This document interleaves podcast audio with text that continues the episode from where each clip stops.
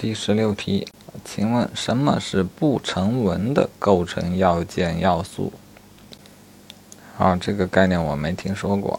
举例子吧，比如法条中说，被害人基于认识错误处分财产这一句话，就属于不成文的构成要件要素。为啥呢？啊，因为它并未在诈骗罪的法条中明文规定啊。这是解析说的。